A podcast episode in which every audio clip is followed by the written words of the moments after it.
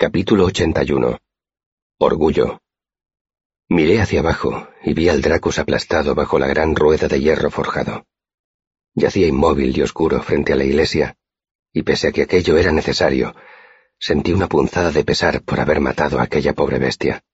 Sentí un profundo alivio mezclado con agotamiento. El aire otoñal era fresco y dulce pese al humo, y el tejado de piedra de la iglesia estaba frío bajo mis pies. Con cierta petulancia, guardé la escama y la piedra imán en el macuto. Inspiré hondo y contemplé el pueblo que acababa de salvar. Entonces oí un chirrido y noté que el tejado se movía bajo mis pies. La fachada del edificio se combó y empezó a desmoronarse, y yo me tambaleé al empezar a hundirse el tejado. Busqué otro tejado al que saltar, pero no había ninguno lo bastante cerca. Intenté retroceder al mismo tiempo que el tejado se desintegraba y se convertía en una lluvia de escombros.